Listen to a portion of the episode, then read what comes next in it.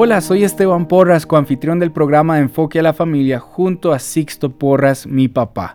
Usted está pronto a leer tres pasajes bíblicos que van a edificar su vida con el app de lectura pública de la Biblia. El primer pasaje que vamos a leer es Salmos 28, donde ponemos nuestra confianza y seguridad en la misericordia de Dios. Es una oración que todos podemos hacer. El segundo pasaje que vamos a estar leyendo es Proverbios 20 hasta el capítulo 22, donde descubriremos los dichos de los sabios, Proverbios de Salomón, uno de los hombres más ricos que ha existido en la tierra y que Dios llenó de sabiduría para que nosotros pudiéramos vivir de acuerdo al temor de Dios. Y el tercer pasaje es 1 Corintios 15 del verso 35 al 49. ¿Qué significa el cuerpo resucitado? ¿Cómo nosotros vamos eventualmente a vivir en esta realidad, pero sobre todo predicar a Cristo y Cristo resucitado? Son tres pasajes muy poderosos que yo sé que les van a edificar. El libro de Salmos, capítulo 28. A ti elevo mi oración, oh Señor, roca mía. No cierres tus oídos a mi voz, pues si guardas silencio, mejor sería darme por vencido y morir. Escucha mi oración que pide misericordia. Cuando clamo a ti por ayuda, cuando levanto mis manos hacia tu santo templo. No me arrastres junto con los perversos, con los que hacen lo malo, los que hablan con sus vecinos amablemente mientras traman maldades en su corazón. Dales el castigo que tanto merecen. Mídelo en proporción a su maldad. Págales conforme a todas sus malas acciones. Hazles probar en carne propia lo que ellos les han hecho a otros no les importa nada lo que el Señor hizo, ni lo que sus manos crearon. Por lo tanto, Él los derrumbará y jamás serán reconstruidos. Alaben al Señor, pues Él oyó que clamaba por misericordia. El Señor es mi fortaleza y mi escudo. Confío en Él con todo mi corazón. Me da su ayuda y mi corazón se llena de alegría prorrumpo en canciones de acción de gracias. El Señor le da fuerza a su pueblo, es una fortaleza segura para su rey ungido. Salva a tu pueblo, bendice a Israel, tu posesión más preciada.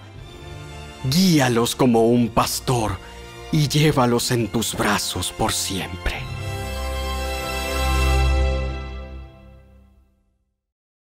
El libro de Proverbios, capítulo 20.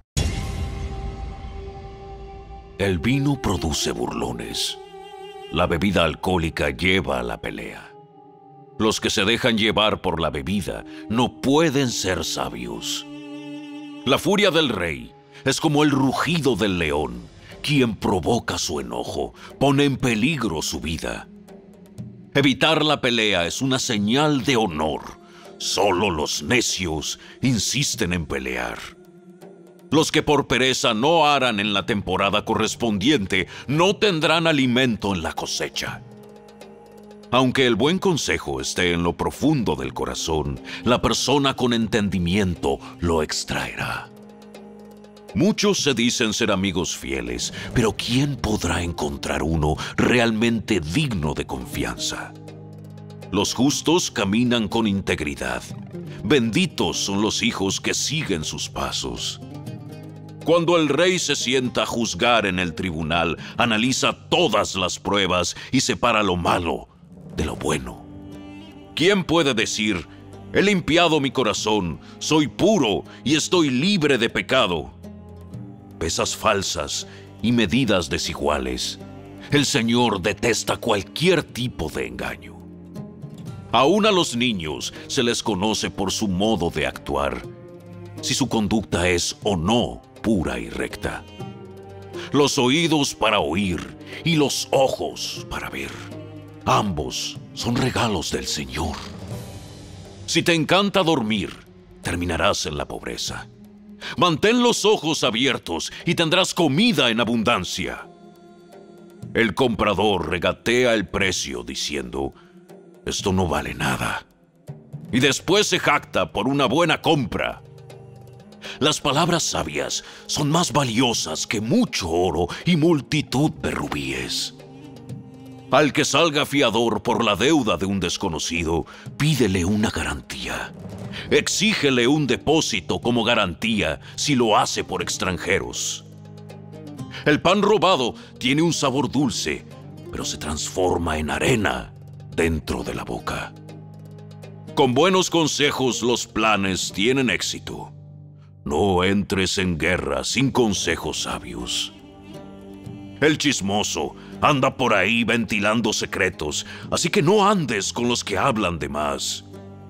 Si insultas a tu padre o a tu madre, se apagará tu luz en la más densa oscuridad.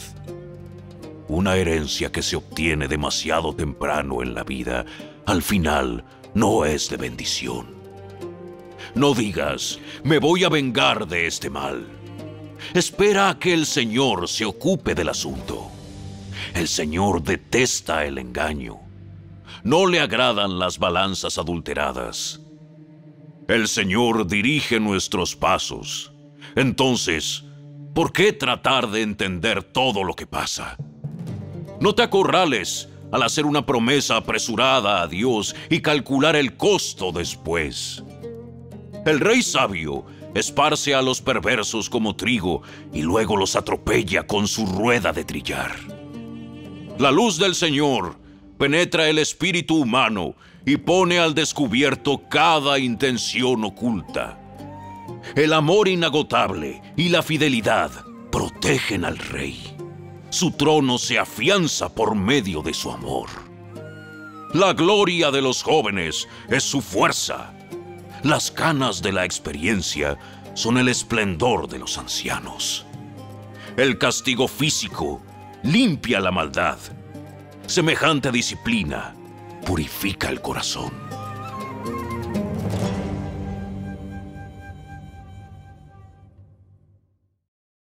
El libro de Proverbios, capítulo 21. El corazón del rey es como un arroyo dirigido por el Señor, quien lo guía por donde Él quiere. La gente puede considerarse en lo correcto según su propia opinión, pero el Señor examina el corazón. Al Señor le agrada más cuando hacemos lo que es correcto y justo que cuando le ofrecemos sacrificios. Los ojos arrogantes, el corazón orgulloso y las malas acciones son pecado. Los planes bien pensados y el arduo trabajo llevan a la prosperidad. Pero los atajos tomados a la carrera conducen a la pobreza. La riqueza, fruto de una lengua mentirosa, es una neblina que se esfuma y una trampa mortal. La violencia de los perversos arrasará con ellos, porque se niegan a hacer lo que es justo. El culpable camina por un sendero torcido el inocente anda por un camino recto. Es mejor vivir solo en un rincón de la azotea que en una casa preciosa con una esposa que busca pleitos. Los malvados desean el mal. No muestran compasión a sus vecinos. Si castigas al burlón, los ingenuos llegan a ser sabios. Si instruyes al sabio, será aún más sabio. El justo sabe lo que ocurre en el hogar de los perversos. Él traerá desastre sobre ellos. Los que tapan sus oídos al clamor del pobre tampoco recibirán ayuda cuando pasen necesidad. El regalo en secreto calma el enojo. El soborno por debajo de la mesa aplaca la furia. La justicia es una alegría para los justos, pero hace temblar a los malhechores. La persona que se aparta del sentido común terminará en compañía de los muertos. Los que aman el placer se vuelven pobres. Los que aman el vino y el lujo nunca llegarán a ser ricos. Los perversos son castigados en lugar de los justos y los traidores en lugar de las personas honradas. Es mejor vivir solo en el desierto que con una esposa que se queja y busca pleitos. Los sabios tienen riquezas y lujos, pero los necios gastan todo lo que consiguen.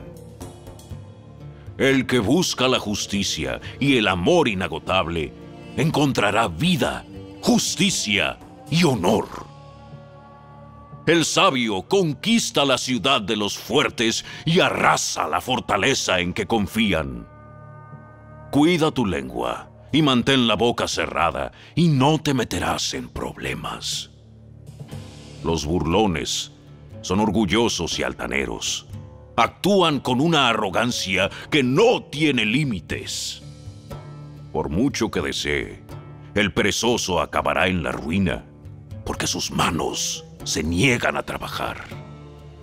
Hay quienes se la pasan codiciando todo el tiempo, pero a los justos les encanta dar. El sacrificio del malvado es detestable, sobre todo cuando lo ofrece con malas intenciones. El testigo falso será silenciado, pero al testigo creíble se le permitirá hablar. El perverso finge para salir del apuro, pero el honrado piensa antes de actuar. No hay sabiduría humana, ni entendimiento, ni proyecto que puedan hacerle frente al Señor. El caballo se prepara para el día de la batalla, pero la victoria pertenece al Señor.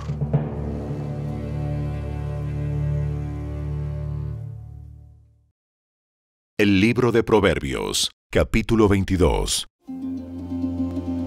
Elige una buena reputación sobre las muchas riquezas. Ser tenido en gran estima es mejor que la plata o el oro. El rico y el pobre tienen esto en común. A ambos los hizo el Señor. El prudente se anticipa al peligro y toma precauciones. El simplón avanza ciegas y sufre las consecuencias. La verdadera humildad y el temor del Señor conducen a riquezas a honor y a una larga vida. Los corruptos van por un camino espinoso y traicionero. El que aprecie la vida lo evitará.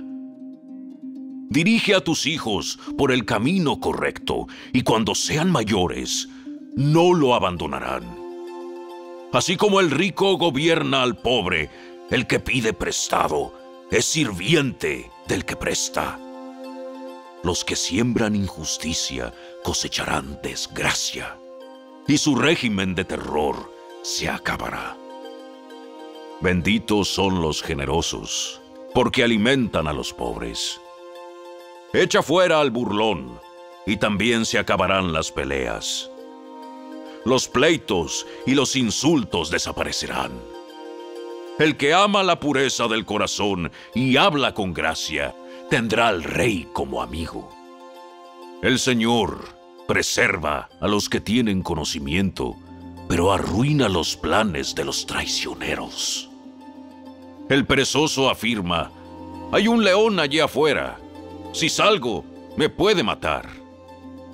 La boca de la mujer inmoral es una trampa peligrosa. Los que provoquen el enojo del Señor caerán en ella. El corazón del muchacho está lleno de necedad, pero la disciplina física la alejará de él. La persona que saca ventaja oprimiendo al pobre o llenando de regalos al rico, terminará en la pobreza. Escucha las palabras de los sabios. Aplica tu corazón a mi enseñanza, pues es bueno guardar estos dichos en tu corazón y tenerlos siempre a flor de labios. Yo te enseño hoy, sí, a ti, para que confíes en el Señor. te he escrito 30 dichos llenos de consejos y de conocimiento. Así podrás conocer la verdad y llevar un informe preciso a quienes te enviaron. No le robes al pobre tan solo porque puedes hacerlo, ni saques provecho de los necesitados en la corte, porque el Señor es su defensor. Él destruirá a todo el que los destruya. No te hagas amigo de la gente irritable, ni te juntes con los que pierden los estribos con facilidad, porque aprenderás a ser como ellos y pondrás en peligro tu alma. No te comprometas a garantizar la deuda de otro, ni seas fiador de nadie. Si no puedes pagar, te quitarán hasta la cama en la que duermes. No engañes a tu vecino cambiando de lugar los antiguos límites de propiedad establecidos por generaciones pasadas. ¿Has visto a alguien realmente hábil en su trabajo? Servirá a los reyes en lugar de trabajar para la gente común.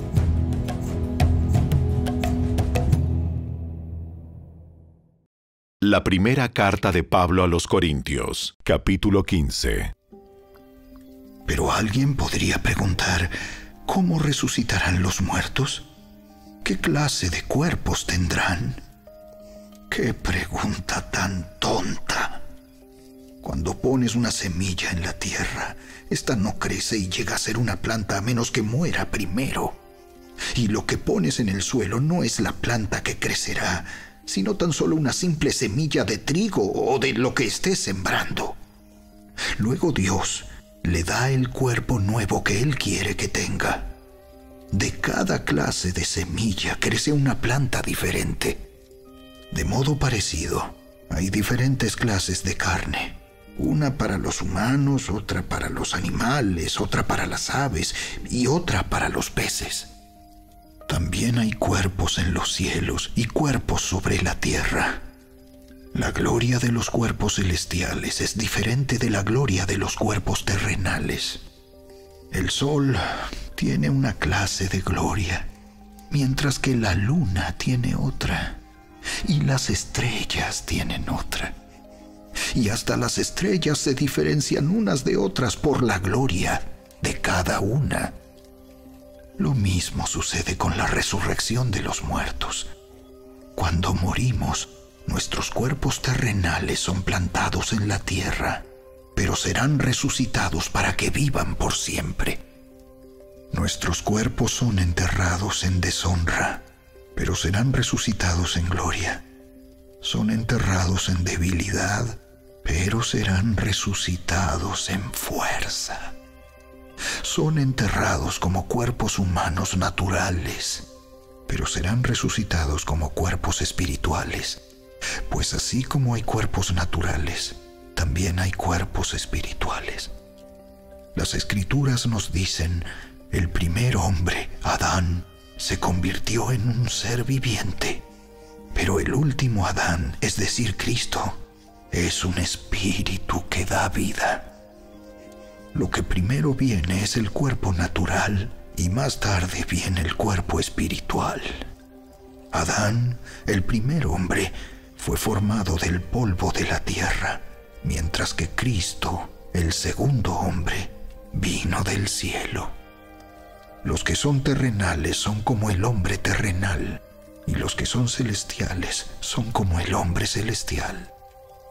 Al igual que ahora somos como el hombre terrenal, Algún día seremos como el hombre celestial.